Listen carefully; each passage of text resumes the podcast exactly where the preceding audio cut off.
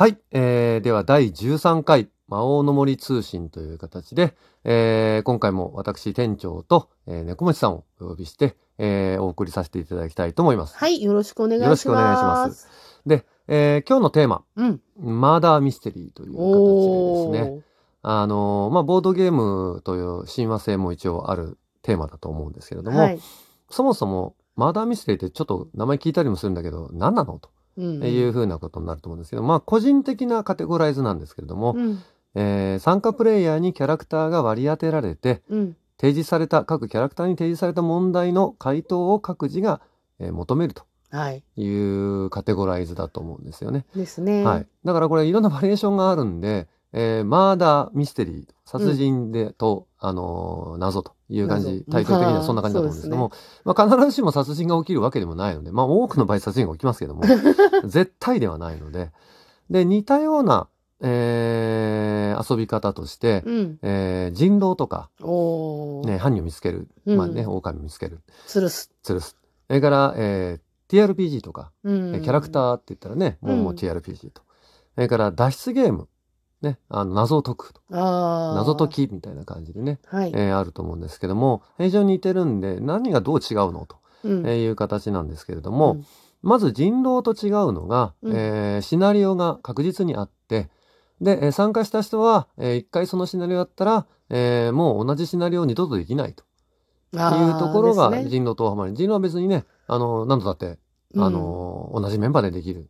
あとあの別に特別なシナリオがあるわけあるわけでは基本的にはないですからね。ね。はい。あの、なんだっけな。あの、人狼の、えっ、と、連続シナリオみたいなのも一応あったりもするんですけど、はあすごいレアケースで。あの、まあまあまあ、そういう特殊なケースを除けばないと。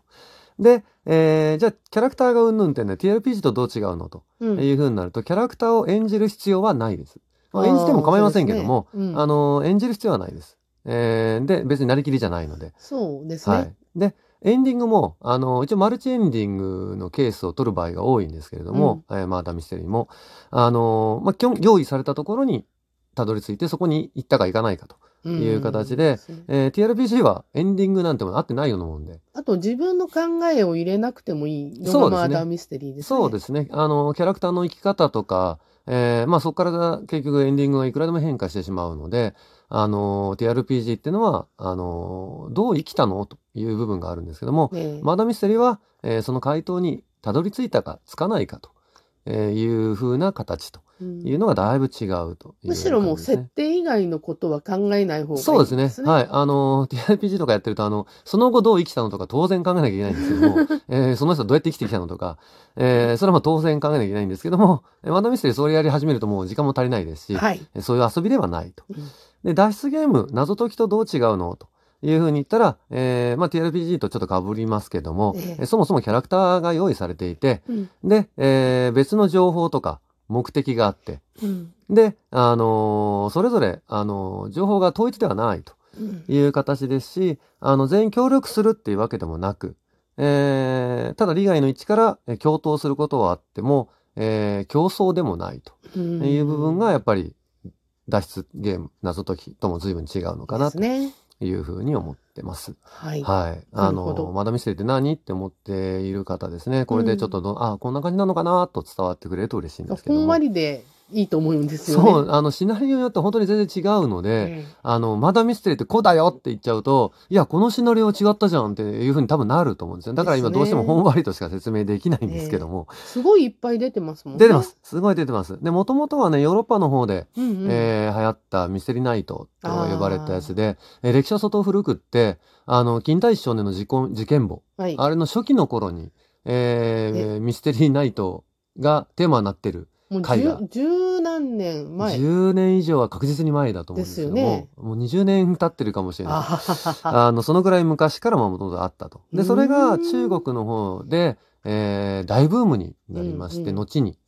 で、えー大ブームになった流れを組んで日本に渡ってきて、えーえー翻訳されたものがこう提示される形になって、で、えー去年、一昨年あたりから、はい。えーちょっとブームになった。日本でもブームになったと、いう形の、えー経緯がのもの増えましたもんね。そうですね。だいぶ増えたですね。はい。あの、まあ、その今話した経緯の関係上、外国シナリオっていうのがやっぱり非常に多いんですけれども、ね。要するにその外国ものを翻訳したとうんいううん感じですね。ですけれども、去年あたりからうん国産ものとかもええもうがっつり増えてきまして、ですね。えーマーダーミステリーを、えー専門とするお店っていうのも、えー広がりを見せているという形になってると思います。だから結構ボードゲームをやってる方だと聞いたことがあるんじゃないかなみたいな、えうんーふうに思ってるのはそういう今流れがあるからとですいね。う感じですね。で、もともと非常に手に、シナリオそのままが手に入りづらいと。うんで、何やっていいかわかんないとうんいうのなんですけども、まあシナリオに関しては国産ではうんグループ SNE が、ああ、有名ですね。えーそうですね。パッケージ版のシリーズを今相当出してますんで、はい。かなり定期的に出しているので、うんうん相当入手しやすい状況になってると思います。ですね。それから同人ゲーム、同人の方々が、有志の方々が自分で自作で作ると。うんあの、TRPG でシナリオを作る感覚で作れるので、その気になると、うんえーまあ相当ちょっと方向性は違いますけども、結構ゲームマーケットとかで。そうですね。あの、ゲームマーケットが果たしてくれた、えー役割は相当大きくって、ゲームマーケットを通じて大量に世に出てきたっていう経緯は、あの、あったと思います。ですねで、。そこから、うんあの、ネットの方でもだいぶ流れたという経緯があるんですけどでも、すね。その流れた中で、えーパッケージ版になってったっていう、えーものも、パッケージ版、要するに流通される製品、製品版になったというおのも、だいぶ。ぶあるんじゃないかなと。さすがにブラッシュアップしてあそうげてったですね感じですね。えーまあ、どうしてもね、あのー同人の有志の方で作ると、そのプレイのテストプレイがですね、えーこれはどうやったって、あのー回数が限られたものになってしまうので、うんえー穴とかですね、えー矛盾点とかが、えーどうしても見つかる場合があるんですけども、はい。で、それを、あのー何度もブラッシュアップされて、で、ネットでも、あのーオンライン TRPG セッションみたいなノリでですね、あ、の。オンラインの、はい、マーダーミステリーとかも、で、親和性が高いんですよ。もともと、マーダーミステリーの密談とか、ああ、そうか、はい、そうですね。れからあと秘密の情報とかも、うんあの、インターネットでやり取りすると、あの非常に簡単なので、なるほど。えですので非常に親和性が高く、そういった形で、えーブラッシュアップされていったものが、えーそういうマーダーミステリー専門店とかで案内されて、そこでもまたプレイされて、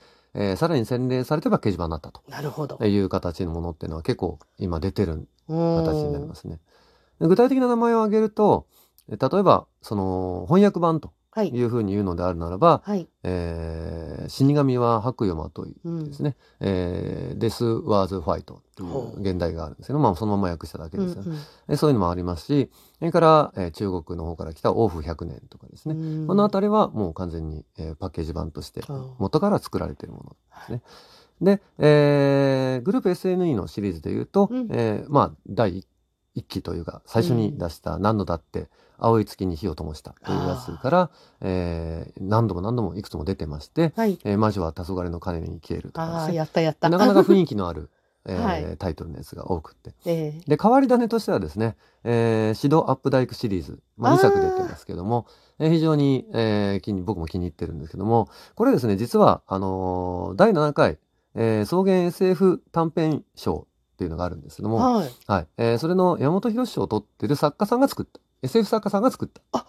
そうなんですね。で、あの、ミステリー作家さんとかが、まあ、いろんなはい作家さんとかが集まってテストプレイをしたという、あ、なかなか変わり種だと思うんですね、こあれ。、ツイッターなんかで結構それ、そうですね流れてきまあしたね。の、シドアップダイク、えーで、あの、テストプレイとかで多分検索されると出てくると思うんですけど、うんあミステリーが好きな方、ミステリー作品が好きな方には、おわっていうような先生方が集まって、そうそうたるメンバーだったと僕はあんまり詳しくないんですけども、あの、なかなか、あのーちょっと度肝を抜くラインナップだそうです。ですね。詳しい方に言わせると。はい。えーそんなのもあります。それから、えー同人ゲームから、えーはい有志の方が作ったのから、えーだんだん、えーパッケージ版になっていったっていうので、えー帰国間の殺人事件ですとか、はいこれあの、オンラインでも、えー遊べたりするそうです。あそうですね。うん。あのーデザイナーの方に許可取って、うんで、あの、オンライン用に作ったものっていうのがあるらしいです。僕はちょっとやったことがないので、はい。えー聞き、聞いた話なんですけども、うん、だからゼロに誠ですね。えー新選組のテーマでしたり。気になるんですよそうで。すね。そう、この結局、あの、今、猫林さんがおっしゃってくださいましたけど、この気になる、マーダーミステリーは気になるんだけど、何をしてるのかわからないっていうのが大きいんですよね。ああ、よく言われますね。そう。で、なんでかと言ったら、はいあの、いわゆるネタバレ。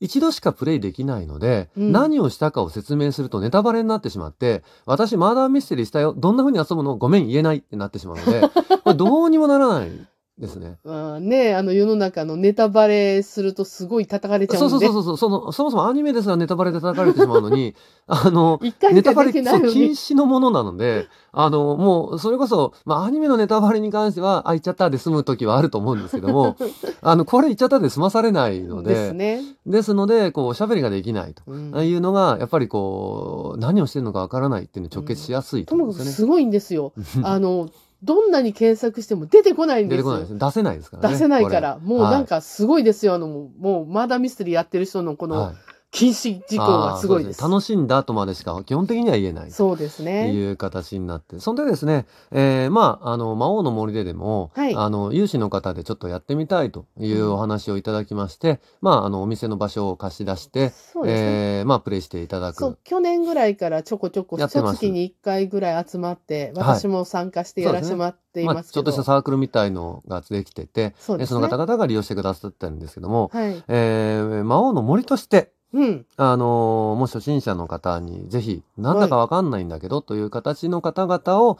えー中心として、えーぜひやってみたいなという気持ちが高まって。で、そのサークルさんがうちの店でやってくださってるのを、えー経験から、えー店でも、その密談できるような環境とか、してますよね。え店内で、こう、あの、遊べるようなえー環境を整えることがだいぶできたんじゃないかなと個人的に思ってきたので、ですね。ここでちょっとやりたいとはい思っております。ですので、えーと予定としては、はいここで宣伝をちょっと入れさせていただくとして、はい。あの、2月7日にですね、はい。えー朝、えー10時から、うんえーお昼の13時ぐらいまでをめどとして、はい。プレイしてみたいと思っておりますので、はい。えーちょっと興味がある、参加してみたいという方はですね、えーちょっとダイレクトメールでも、ツイッターのダイレクトメールでも結構ですし、メールでも結構ですので、えー一声かけてくれればと思っております。私、猫持ちの方のツイッターアカウントでも OK です OK でよ。す。ということで、今日はここまでという形